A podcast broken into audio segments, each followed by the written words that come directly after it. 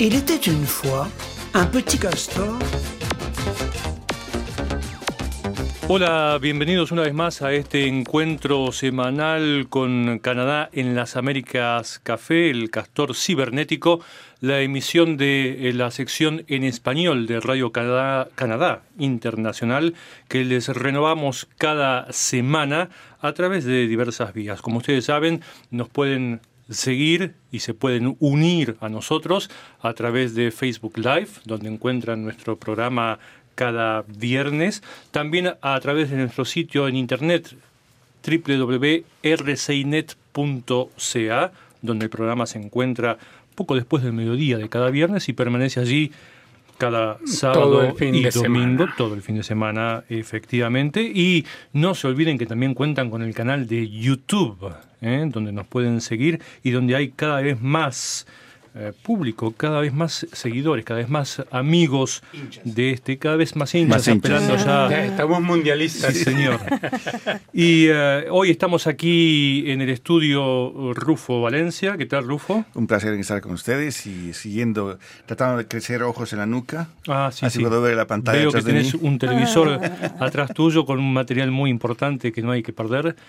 Pablo Gómez Barrios. Eh, Muchísimas gracias, eh, Luis Laborda. Yo afortunadamente me tocó el lugar en que te tengo a ti de frente y la pantalla al lado. Entonces, y además acá con nuestra invitada Con al lado invitada. también. Sí, señor.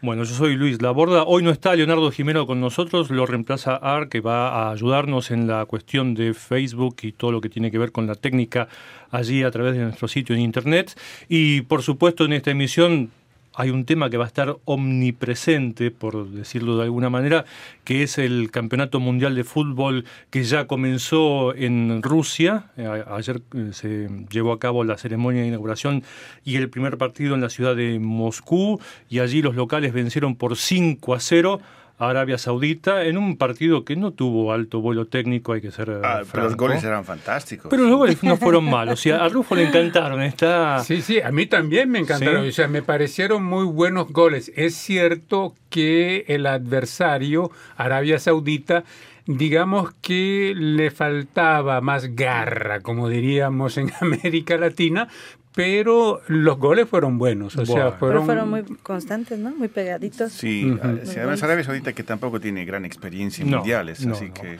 Vamos a volver al tema del, del fútbol, es decir, casi nos va a pisar el fútbol durante toda esta emisión, pero vamos a ir por, por, por, por orden, porque tenemos, como decía Pablo, una invitada a quien el público ya conoce a partir de, un- de una entrevista que hizo tiempo atrás Pablo Gómez Barrios. Se trata de Susana Ochoa Vega, que es sommelier. Tú me dijiste que se está imponiendo sommelier y no sommelier. Como... Sí, exactamente. En español decimos sumiller, sumiller, pero ya se está imponiendo sommelier, porque al oído es más bonito. Es más bonito, es más musical. Sí, más, más francés, sommelier. Sí, ¿ah? sí, nos da más cacho. Susana, como ustedes saben, es, es sommelier y es catadora, ¿no? que no es lo mismo. ¿O Eh, sí? Bueno, todas las personas pueden catar. Catar es probar el vino, analizar el vino, Ajá, ¿y es, degustar el vino. ¿Y cuál es la diferencia con el sommelier, a grosso modo? Tienes el, el- la diploma. Tienes el diploma. tienes el diploma. Eres un catador entendido o Soy una- catadora entendida. Sí, sí. Bueno, no lo somos todos, so- somos todos bebedores pero no entendidos en este caso. Oh, no, todos. Somos Sí. ama- amateur. Sí. Amateur. Amateur. Sí, sí. Y tú, Susana, estuviste, bueno, nos vas a comentar, eh, entre otras cosas, dos eventos en particular. Uno es la elección del mejor sommelier de América, Sí. que se llevó a cabo hace muy poquito aquí en la ciudad de Montreal, Sí, el 22, exactamente. del 22 al 24 de mayo. Sí. Sí, ese es uno de los eventos de los que vamos a hablar contigo. Pero además acabas de volver y me dijiste que venís directamente desde el aeropuerto Sí. porque retornás de México donde se llevó a cabo la segunda edición de eh, Nación, de Vinos. Nación de Vinos. Nación de Vinos. Sí. ¿Qué- ¿De qué se trata este último evento? Fíjate que es un evento, la segunda vez que lo hacen, el año pasado no se pudo porque eh, fue el temblor. Ajá. ¿no? Y eh, es, una, eh, reco- es un reconocimiento al vino mexicano. Hay entregas de premios a vinos mexicanos que ganaron medallas en el concurso de Bruselas Ajá. Ah, wow. el año pasado en México, en Guanajuato, de hecho. ¿Y es- tiene buena calidad el vino mexicano? Ay, qué, qué linda sorpresa me llevé. ¿De veras? Ay, estoy tan orgullosa. Ya, porque los Estoy que tan orgullosa. hemos estado, las veces que he estado en México, quizá he estado en lugares un poco turísticos Ajá. y los vinos mexicanos eran, estaban como Arabia Saudita en el mundial. ¿Sin gol? Sin goles. Bueno, es verdad, es verdad. Nuestra cultura mexicana no tiene tanto, eh, tanta historia como la francesa, por ejemplo. Empezamos tranquilamente la cultura del vino. eh, o sea, te hablo de, de hace unos años, 40, 60 años, no más que eso, ¿eh? no más que eso. Y eh, sí, empezamos como vinos ligeros. Yo considero que porque el paladar latino así lo pide. Ajá. Comemos salado, comemos picoso. Ah, comemos verdad, bien condimentado. Sí. entonces lo equilibramos con más dulce, O sea, no con es, más ligero. no es la actitud mexicana decir, pero ¿para qué vino si tengo tequila? Pues algo así más o menos. Bueno, aunque se baja bien también con el tequila. Después del vino, pues un Eh, ya tequila, es el ¿verdad? tequila, sí. Entonces, ¿los latinoamericanos consumimos vinos livianos? Eh, empezamos, empezamos a consumir vinos, empezamos así con vinos de iniciación, Ajá. para empezar a em, educar el paladar, porque nos tenemos que hacer un paladar. Entonces, si eh, un latino que quiere conocer el vino y empieza con un vino bien eh, corsé, bien poderoso, los taninos le van a lo van a, no le van a lastimar, pero no le va a gustar el sabor, la sensación de astringencia, de que esté seco. Entonces va a decir, ay, no, no me gusta, está muy fuerte. Normalmente decimos eso. Susana, ¿qué hiciste allí en esta edición de, de Nación de Vinos? ¿Qué hiciste? ¿Qué, cuál, ¿Cuál fue el rol que cumpliste tú allí? Uno, fui a cubrir el evento. Ajá. Y dos, fui a conocer 85 bodegas. que 85. estuvieron- 85 bodegas que estuvieron ahí presentes. Y de verdad, qué bonita sorpresa. Me quedé eh, fascinada eh, por la instalación, para empezar, una instalación grande, bien aerada. Eh, y además, eh, la decoración. Fue en el Hipódromo de las Américas, en la Ciudad de México. Eh, entonces, pues estaba muy, muy, muy grande. Y sin embargo, todo lo cubrieron de piso de madera. Ah, wow. Como aquí lo tenemos, el piso, Sí, sí. igual, tal cual. Estructuras de, de lonas blancas al exterior. Tenemos hasta ballet parking. Wow. Y una lona negra al interior. Y entonces, eh, cada kiosco estaba decorado con eh, un muro de ramas naturales.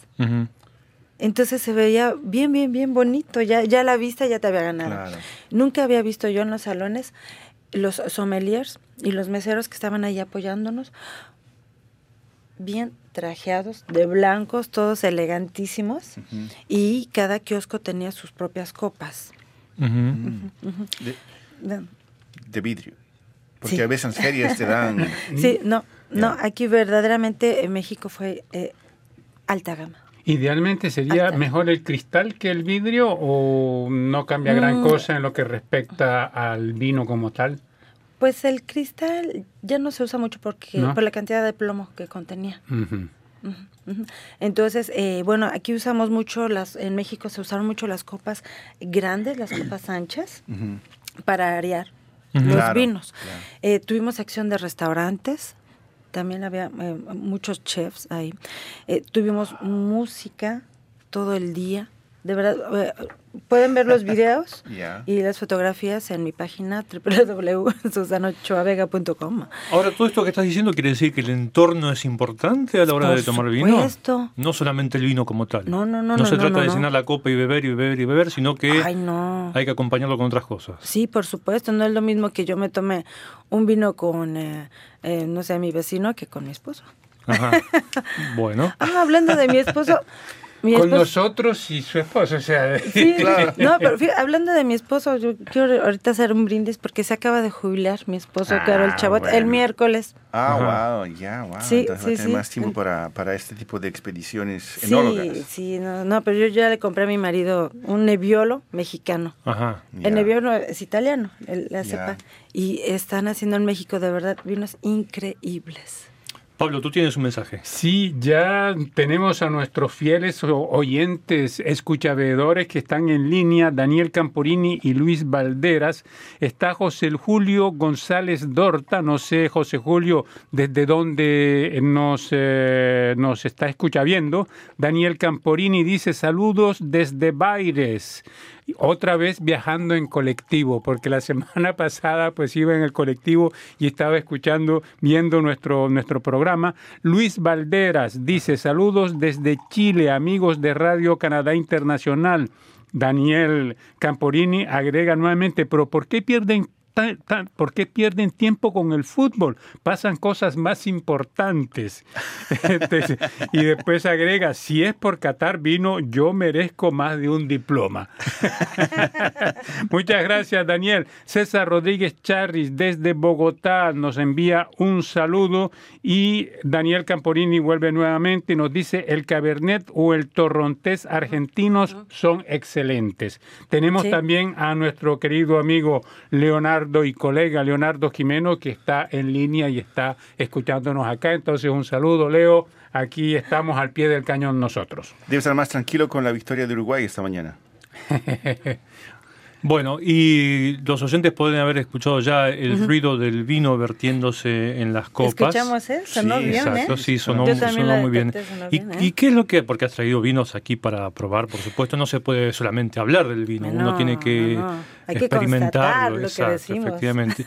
¿Y qué es lo que has servido? ¿Qué es lo que ha traído Susana para probar? He comenzado con eh, un Ijalba. Ijalba es una, una bodega española. ¿Por qué comienzo con un español? Porque sin España México no tendría viñas. Ajá.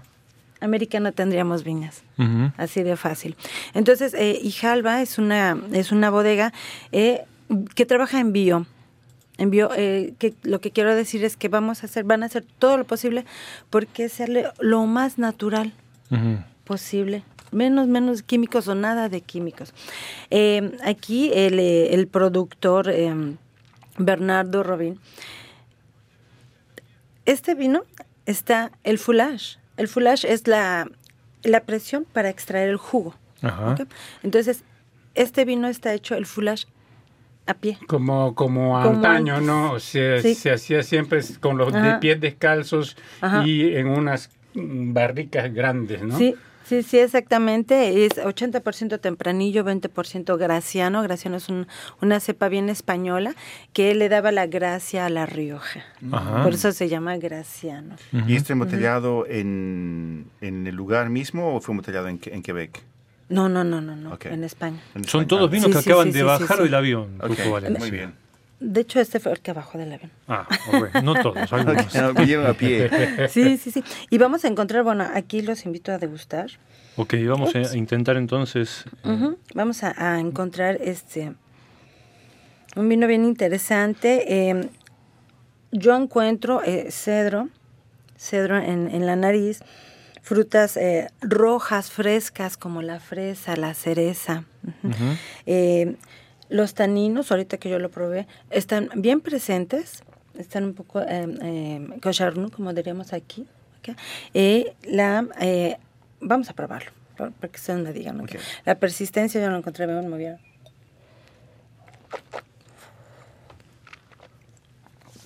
La acidez está ahí, la fruta está ahí. Los taninos están presentes. Ahorita que lo, que lo cate, antes de servirlo, la persistencia está larga Ujú. y está sólido hasta el final. Esa- ¿Eso de la persistencia larga es un indicador de que el vino es bueno? Mira, hay vinos, eh, vamos a encontrar muchos vinos que tú lo tomas y dos, tres segundos y ya desapareció. Ajá. Y pues qué lástima.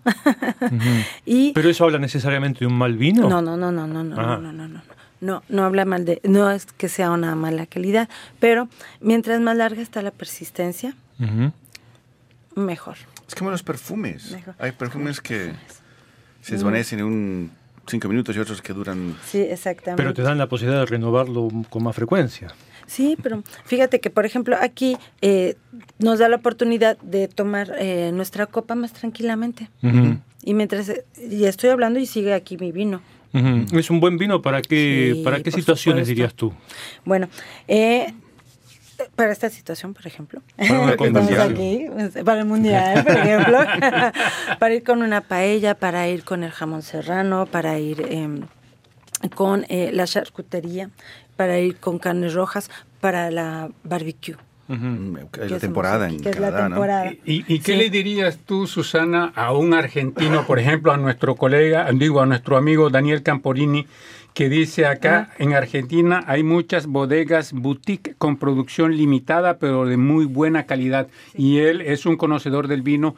¿Qué le dirías de... eh, para este vino español. Si eh, los argentinos, pues, son bastante, ¿cómo diría yo, eh, mi estimado Laborda? ¿Tradicionalistas? Eh, eh, sí, que con, muchos consumidores de vinos argentinos. Bueno, tienen una buena producción. Hay una buena producción, exacto. Y bueno, ¿cómo los podríamos desviar para que vayan hacia un vino español, digamos?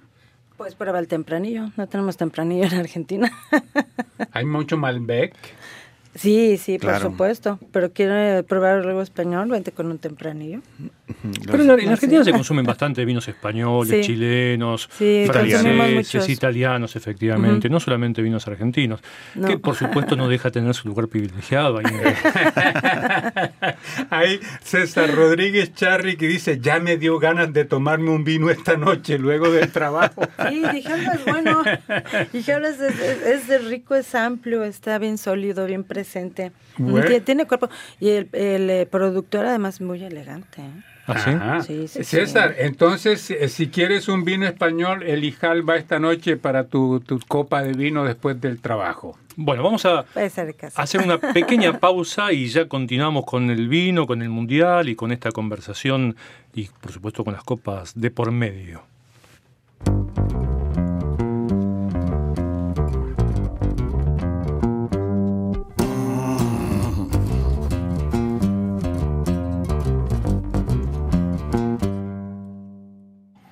Bueno, muy bien. Y otro evento en el que participaste, Susana, lo dijimos al comienzo, fue eh, la elección del mejor sommelier de América en un evento que se llevó a cabo aquí en la ciudad de Montreal Ajá. entre el 22 y el 24 de mayo. ¿De qué se trató este evento en particular, la elección de el mejor sommelier de América?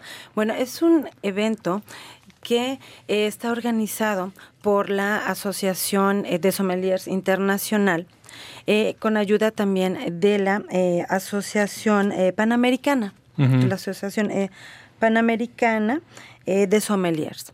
Eh, la Asociación Internacional tiene como objetivo eh, dar la formación constante a los sommeliers y la Panamericana eh, de eh, hacer eh, los concursos también, ¿no? Entonces, ah, Quebec es fuerte. Quebec es fuerte en cuestión de vinos, en cuestión de somelería. ¿Tiene una producción de vino importante? Eh, no, pero tiene muchas formaciones. Ajá. Sí, pero Canadá sí tiene una, una, una producción bien importante y muy rica. Claro, Ujú. Colonia Sobre todo en el Británica, oeste, Ontario. En Ontario. Donde hay unos pasajes bucólicos, ¿ah, Sí, sí. Que el, se el quemaron. Vino de, el vino de ella, el Van de Glass, Ajá. aquí en Quebec, que Sí, ves que es- claro. es, es bien fuerte. Sí. Entonces, Quebec toma verdaderamente muy en serio lo que es la somelería. Bueno, entonces, eh, este año el anfitrión fue eh, Canadá. Mm. ¿no? Entonces, eh, el, pr- primero está el concurso del mejor sommelier de Quebec, ¿no? el mejor sommelier de Canadá y entonces el mejor sommelier de América.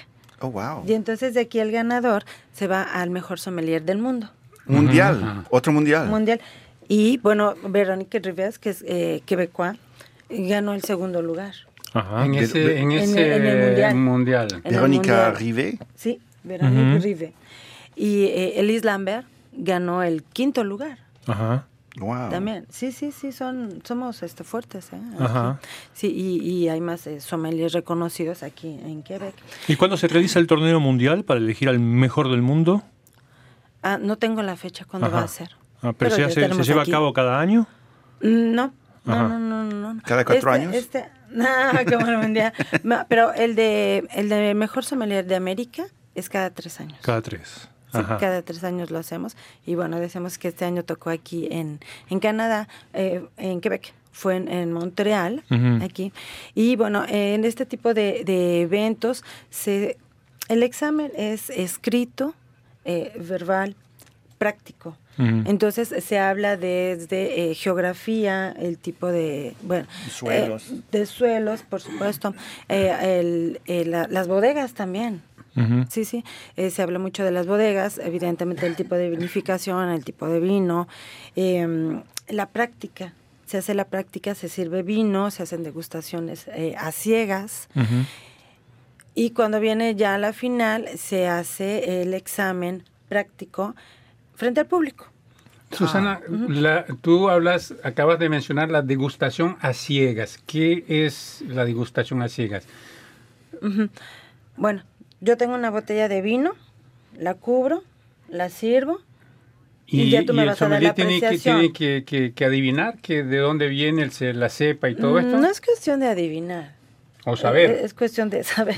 Tiene que establecer, tiene que determinar Sí, de qué sí. vino se trata, de dónde viene, Sí, exactamente. el año tal vez de la Sí, producción. por supuesto. E incluso el productor, ¿eh? Incluso el productor sí, también. Sí, sí, sí, sí, incluso el ¿Y, y productor. se llega a ese Sí, nivel? por supuesto. ¿Pu- ¿Puede alguien solamente Sí. catando una copa de vino decir quién ha producido ese vino? Sí, sí, sí. Ajá. Sí, sí, porque, bueno, con- vas conociendo a los productores, de tanto que catas, vas conociendo al productor y, ah, sí, él hace este tipo de vinos, esto. Y sí, sí, se llega, por supuesto. Y entonces, eh, bueno, eh, eh, la- el Instituto de Turismo y de Hotelería de Quebec también está involucrado mucho, mucho, está muy fuerte apoyando la gastronomía y la somelería aquí en Quebec. Cuya sede está muy cerca de aquí. Sí, sí, sí, exactamente. Y bueno, eh, los finalistas fueron eh, tres, ¿no? Y entonces ellos hicieron su examen práctico en, en un teatro frente al público. Y bueno, eh, la final fue, eh, tercer lugar fue eh, Carl Villeneuve de Canadá. Aquí lo tengo Martín Bruno de Argentina. Segundo Ah, Martín lugar. Bruno. Sí, Wow. argentino, argentino. Y primer lugar, Pierre Alexis, Canadá. Ajá. También. Ah, wow.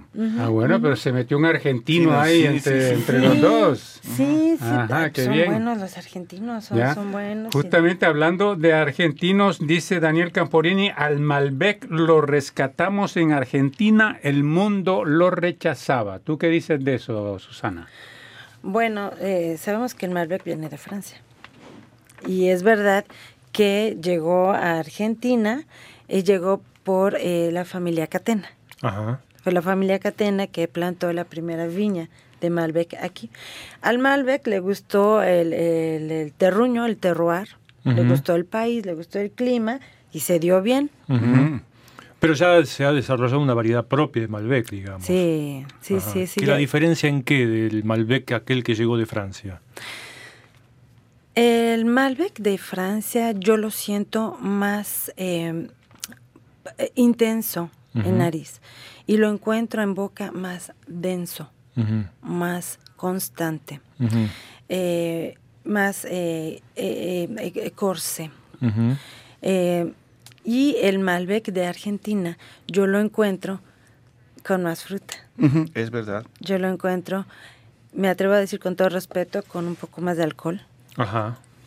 Tenemos mucho sol, es sí. lógico. Es lógico. Ajá. Y, y, y lo encuentro más este mm, más fácil a beber. ¿Ah, sí? Sí, para acompañarlo. ¿Es más suave? No, es más fácil a, a, a- a beber, así. Ajá. No, no quiero decir a pasar, ¿no? Cuela Pero bien, no sé. pues, mejor dicho. Culam, como diríamos en francés. Sí, sí. Mis colegas Rufo Valencia y Pablo Gómez Barrios han tenido ya la suerte de que tú le has servido otro de los vinos que ¿Tú has también? traído. Tú también lo tienes aquí, Ah. ¿ves? O sea, no te pongas Ah. celoso, no te pongas celoso. Yo aprovecho ese momento de celo de mi estimado Luis Laborda para... Luis Valderas dice, qué buenas indicaciones para probar un buen vino. Acá en Chile y en nuestra zona existen viñas como Casa Marín. Ahí está el productor del que tú hablabas. Eh, Casa Marín, la importancia del productor, ¿no? Entonces Sí. Luis Valderas nos dice, tenemos, existen viñas como Casa Marín de la localidad de Cartagena que incluso han ganado premios internacionales. Susana, este otro vino, cuna de Ay, tierra, como lo estoy viendo desde aquí, ¿en qué se diferencia del anterior que probábamos, el Ijalba? Bueno, uno es mexicano. A ver. Nuestro ¿A primer vino mexicano. Dicho con mucho orgullo. Eh, te juro por Dios, yo estoy bien orgullosa de lo que vi en México. Estoy orgullosa, de verdad, glamoroso. Evento glamoroso, no menos que ¿Cuál es el que, este que estamos viendo? ¿Este que está Sí, acá? sí, que yo tengo que- aquí en mano. Sí, es eh, Cuna de Tierra 2016. Es de Guanajuato, de mi estado de donde yo vengo. Huele más azucarado. ¿Te parece? A mí también me pareció más dulce. no, no, no iba a usar el término azucarado, pero sí dulce. ¿Puede ser o no? Eh, podría ser el caso para ustedes. Eso quiere Bueno. decir, quiere decir eso que un vino tiene distintos sabores según quien lo cate. No es el vino, es el paladar. Ah. No, Los genes, la historia. Me imagino que cada persona, el mismo color, no, el mismo color no lo ve de la misma forma dos personas. No, por supuesto que no. Por eso, por eso todos los vinos son buenos. No porque un vino sea ligero. Ujú. Ay, no, no, no, no, no. Es la gama de vinos de iniciación para mí. Pero no, cada quien tiene un paladar. A lo mejor tú fumaste antes, a lo mejor tú tomaste café antes, quizás tú tomaste una cerveza antes, ¿no? Dependiendo entonces del gusto que el paladar tenga Sí. antes de, la, de catar el vino, antes de probarlo. Claro, a lo mejor yo acabo de comer unos tacos bien picosos. Sí, yo tomé un café. Es verdad. ¿Y, Podría cuál, ser el caso. y- y cuál es la mejor forma entonces, Susana, de preparar el paladar cuando vas a catar, cuando vas a degustar un vino? Sin comida. A la hora de, antes de, del mediodía, Sí. cuando tienes hambre, ahí está. Ah, caramba, pero uno acaba mareado súper rápido. No, es que no te lo tomas, lo escupes.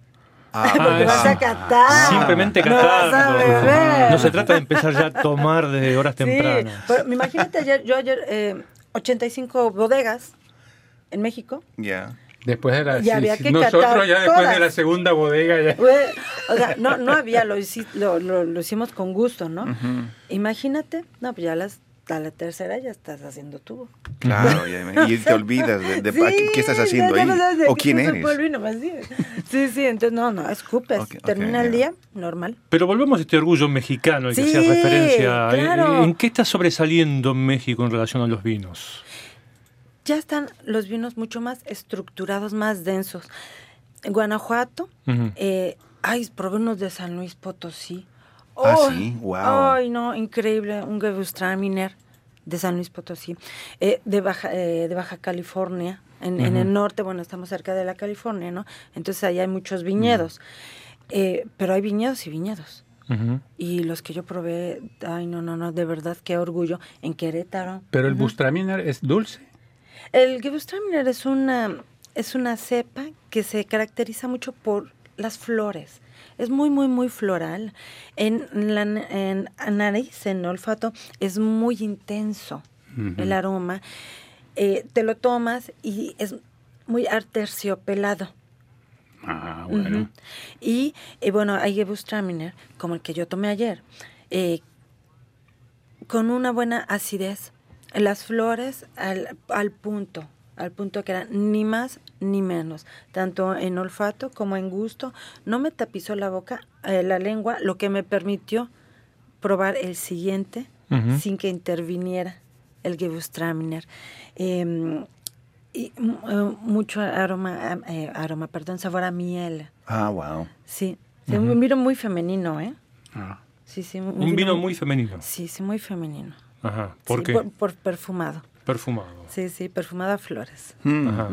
Lo cual no quiere decir que sea un vino que esté dirigido solamente al consumo femenino. No, por supuesto que no. ¿Hay por vinos, supuesto. ¿Hay vinos que son solamente para mujeres o vinos que son solamente para hombres? No. No, yo no lo creo así. Yo no lo creo así. Pero es verdad que mm, mm, se toma mucho blanco. en mu- las mujeres toman mucho blanco. ¿Por qué? Eh, Sí, es cierto eso. ¿Por qué? ¿ah? ¿Por qué las mujeres prefieren el blanco? Si es que es verdad que lo prefieren, no lo sé. Porque el rojo normalmente nos va a dar los taninos. Exacto. Ajá. Entonces lo encuentras, eh, si me permiten la expresión, como más agresivo. Ajá. Ya, sí. Como más agresivo, ya el blanco está, ay, más, vamos a decir, ay, está ligero, está Más dulce, padre. está perfumado, ay, sí, me cae muy bien. Bueno, sí, Pablo, ¿querías decir algo más? No, no, no, nada. Solamente decir, eh, Daniel Camporini dice, eh, falta el queso ahí. Falta el queso, sí. Pero de- se trataba de catar vinos. Y después agrega, la bodega Weitner de Mendoza tiene la cava a 30 metros y allí vi el Malbec de 1973. Puede ser el caso. Ya volvemos, pero antes una muy breve recomendación de nuestros oyentes. Hola, aquí les habla Marco Castillo, productor músico brasileño que vive en Winnipeg y los invito a escuchar Canadá en las Américas Café de la Radio Canadá Internacional en la web. Bueno, y antes de seguir hablando de vinos, los invito, Pablo y Rufo, a presentar los temas que la sección ha estado trabajando durante esta última semana, aquellos temas que destacamos entre los otros que hemos producido, pero que les recomendamos a, nuestros, eh, a nuestro público eh, consultar, ver, consumir, leer, mirar en prioridad. Una historia muy canadiense, quiero recomendarles, eh, les invito a conocer a, a Alphonse Davis, Alfonso Davis, un joven de, 16, a- de 17 años ahora, que a los 16 años eh, fue, eh, es el fue el jugador más joven en la selección canadiense, anotó dos fantásticos goles en julio del año pasado en, las, ah, en, la- en el torneo de la CONCACAF ah, contra la Guyana francesa. Y en Moscú el miércoles, poco antes de que se anuncie qué países o qué país iba a ser la sede del Mundial 2026, cada país tenía 15, eh, tenía un qui- 15 minutos para hacer su presentación. Entonces Canadá escogió como, como abogado, como, como presentador de la propuesta canadiense a este joven de 17 años De origen africano. de- de- nacido en un campo de refugiados en, en Ghana. Sus padres huyeron de la Segunda Guerra Civil en Liberia. Ujú. Y él decía justamente que él había llegado a los cinco años a Canadá y que él ahora era un, un orgulloso canadiense y que su sueño había sido llegar a la selección canadiense y que su sueño también, quizá más grande, era jugar en su propia ciudad de Edmonton. Ajá. Y decía, si Canadá me aceptó a mí así, también les va a aceptar a ustedes. Y es un jugador que juega actualmente por- para el equipo Whitecaps en, en, en la ciudad de Vancouver. Ajá. Entonces, una, una historia típicamente canadiense, un refugiado que llega a Canadá y llega a la, a la selección canadiense, excelente jugador. Y su sueño está además en vías de cumplirse porque Edmonton es una de las sedes propuestas para el Mundial 2026 por el lado canadiense. Exactamente, así que, y un jugador sobre el cual además eh, el fútbol canadiense tiene grandes esperanzas para poder volver al- a, las- a los escenarios internacionales, porque la última vez que Canadá participó en un mundial fue en 1986. Ajá. Así que... ¿Tanto hace ya? Sí, 1986, sí. Y entonces Alfonso, Alfonso Davis, una promesa del fútbol canadiense, un refugiado canadiense, miembro de la selección canadiense y sobre quien hay muchas esperanzas en el futuro. Última participación canadiense en un mundial, entonces se dio en territorio mexicano y ahora que el mundial 2026 va a ser eh, y, eh, llevado a cabo por tres países, entre ellos México, Sí. México, Estados Unidos y Canadá, buena buena posibilidad para que Canadá vuelva entonces a demostrar su, su fortaleza. Eh, lo que, eso fue lo que dijo Justin Trudeau, de que efectivamente cada país tendrá un equipo, cada país tendrá su equipo en la competición. Ujú. Así que esperemos que pueda ir un poco lejos esta vez Canadá, justamente con esta nueva generación de futbolistas que vienen justamente muchos de la inmigración. Basta ver la selección estadounidense, por ejemplo, compuesta, o la selección francesa. Son selecciones mundiales que son resultado de las, de las inmigraciones.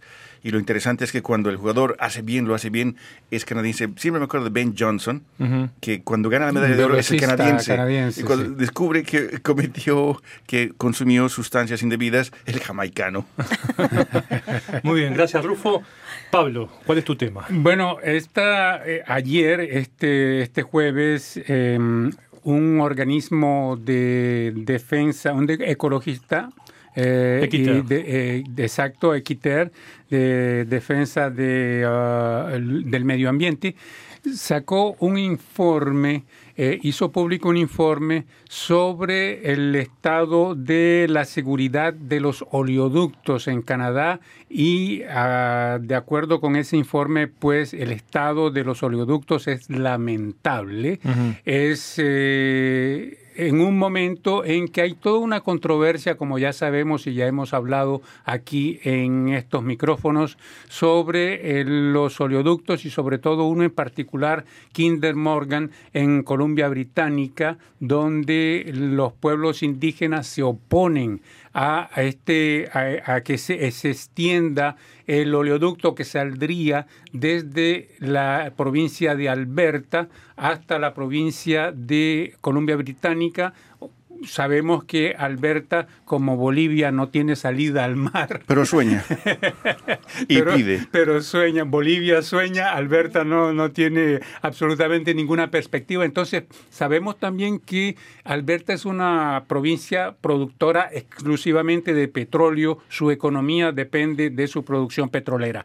Entonces, toda la economía depende de la exportación del petróleo y para ir a buscar nuevos mercados tiene que eh, utilizar los oleoductos para llevarlos, si quiere enviarlo hacia Asia o a cualquier otro lugar, distinto a Estados Unidos, tiene que tener una salida al mar. Entonces, hay este oleoducto de Kinder Morgan que sale desde Alberta y se va a, a, Colombia Británica, que es muy cuestionado y la gente, pues sobre todo la gente de Colombia Británica no quiere este oleoducto no quiere que pase por sus tierras y ha creado toda una controversia. La controversia aumentó todavía más cuando no hace mucho el primer ministro de Canadá, eh, Justin Trudeau, dijo que, o mejor dicho, no dijo, compró el, el, oleoducto Kinder Morgan por algo así como 4.500 millones de dólares. De los canadienses. De nuestro, nuestro dinero, ¿no? O sea, dinero no es del que podríamos invertir, por ejemplo, en vino.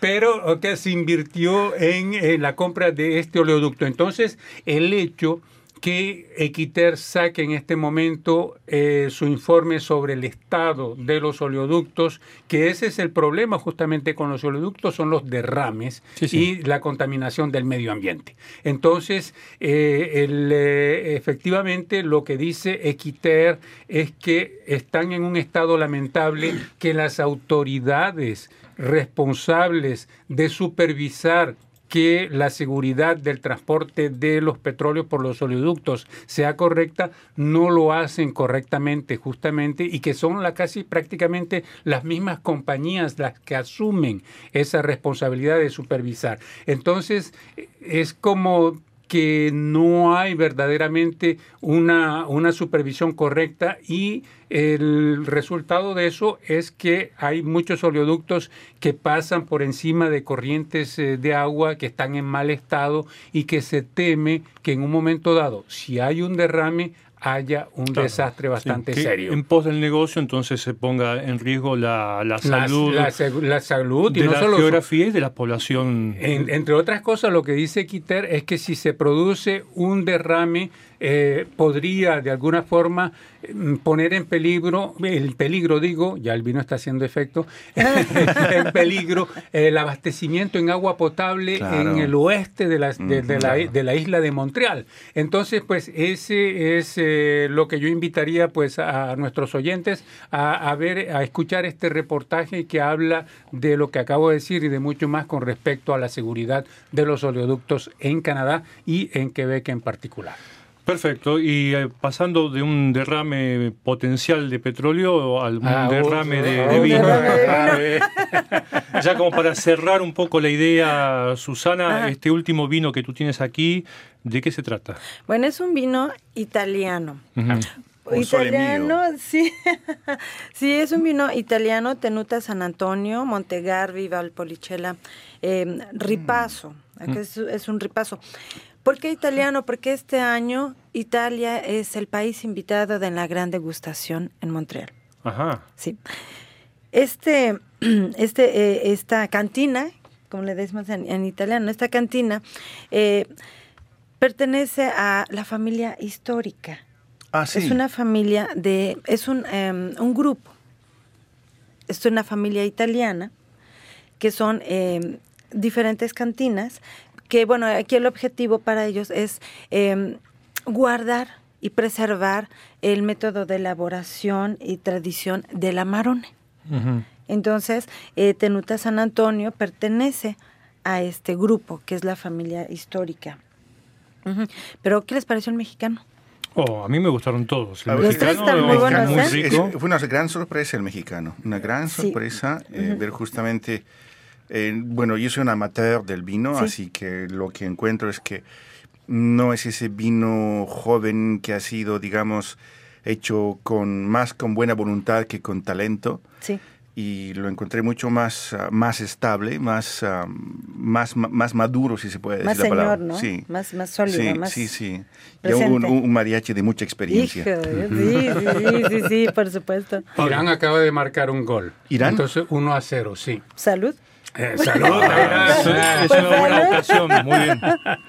Y precisamente con ese gol que acaba de marcar Irán, vamos ya cerrando nuestro programa. Sí, antes de no, eso, yo Pablo. quería agregar simplemente de que me parecieron muy buenos los tres vinos y muy distintos en, Los tres. en- en el sabor. Sí. Quiere decir, lo que quiero decir yo es que degustando cada uno de esos vinos, yo que no soy nada conocedor de vinos, pude ver una diferencia, Exacto. digamos, en, en- en- no en la calidad, porque son todos buenos, pero en el gusto y en el sabor. Sí, en el paladar, ¿eh? Sí, En el pa- y los tres son secos. ¿ah? Fue un autogol. Un autogol. Bueno, Pues un autogol. Otro. Pues salud. Dediquémosle, dediquémosle entonces un minuto al, al Mundial. Le vamos a, a dedicar menos tiempo del que pensábamos, pero con el vino se nos fue casi todo el programa y creo que justificadamente. Ha comenzado el, Mundial de Rusia. ¿eh? Ya el primer partido fue el, más, el que tuvo un score más abultado. Eh, Rusia le ganó a Arabia Saudita por 5 a 0, dando una especie de sorpresa en el partido inaugural. Hoy más temprano eh, Uruguay venció por 1 a 0 a Egipto y en este momento estamos viendo en las pantallas que Marruecos pierde por 0 a 1 ante Irán, según nos dijo Rufo, yo no lo vi, no lo tenía. eh, Sí, sí, un defensa trató de sacar la pelota con cabeza por el lado. con un gol en contra. ¿Cuáles son sus predicciones para este mundial? ¿Quién Yo antes de mi predicción, hay César Augusto Rodríguez Charri desde Bogotá, Colombia, que dice, ¿hasta qué punto es bueno tomar vino bajo estos conceptos de degustarlo de esta forma? Quizá dejamos la, la- la pregunta ahí, eh, no tenemos tiempo para, No, ya no para- tenemos para más la tiempo. respuesta. Te regresamos con la respuesta la semana próxima, César. Augusto.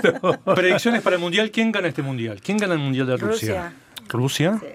Eh, es muy temprano para decir. Yo creo que con un poco más de vino podría aventurarme a ello. Ajá, pero alguna, alguna selección que hayas visto como mejor perfilada para este torneo. Bueno, España tiene, tiene mucha experiencia, pero habría que ver, por ejemplo, otros... pero está sacudida España en este momento, ¿no? Sí. Idealmente, bueno, la historia siempre muestra que cuando es Europa es un, es un equipo europeo el que gana, aunque ha habido, ha habido eh, Excepciones. excepciones a esa regla, pero eh, habría que ver cómo... No he visto jugar a, a los, a otros, a, los, a las selecciones europeas. Ajá. Los rusos, muy Comienza, bien. comienzan hoy eh, Comienza. Portugal y España. En Portugal y España nos va a dar una idea de más o menos cómo se perfilan esos dos equipos. Muy bien. Susana, ¿le pone las cartas a México? Ajá. España, México, Italia. ¿Crees que tu selección, la, la de México, va a hacer un buen papel en el mundial? Yo me voy con Rusia.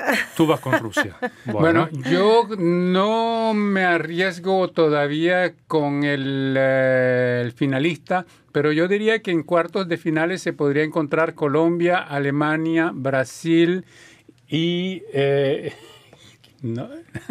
Colombia, Alemania y Brasil y... em, ¿Qué más? Eh, Argentina. ¿Tú crees? Sí. O sea, a mí eh, tengo que reconocer que en esta ocasión Argentina me, me- me motiva bastante poco. No he visto la selección argentina que me gustaría ver llegando a este mundial. Y lamentablemente no nos quedó más tiempo. Le prometemos para una próxima conversación futbolera, mundialista y con vino de por medio, ¿por qué no? Abordar un poco el tema este de la candidatura ya aceptada, la nominación de Estados Unidos, Canadá y México para lo que va a ser el primer mundial tripartito, que va a tener tres partidos inaugurales, uno en cada país. Eso ocurrirá de aquí, sí, sí, eso lo ha dicho ya la FIFA, Sí, eso pero- ocurrirá de aquí a pero- ocho años. Ah, pero ¿y cómo? Eso está todavía por verse.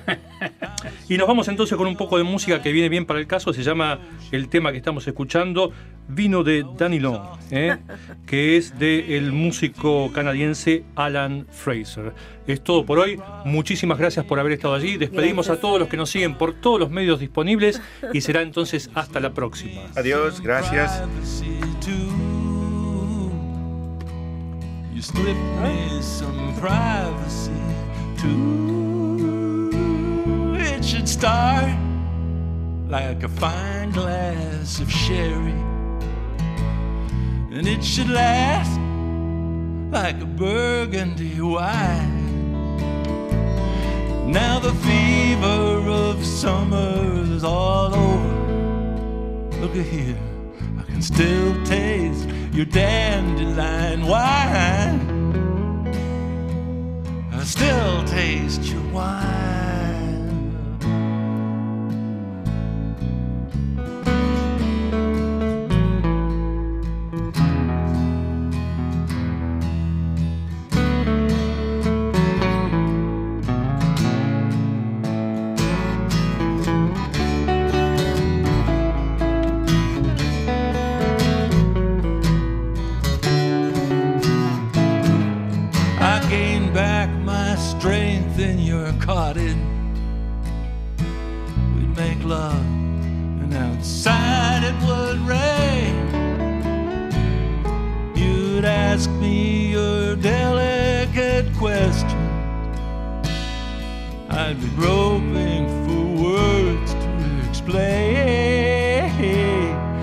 Groping for words to explain.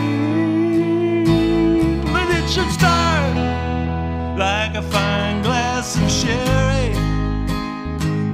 And it should last just like a burgundy wine. Now the fever of summer's all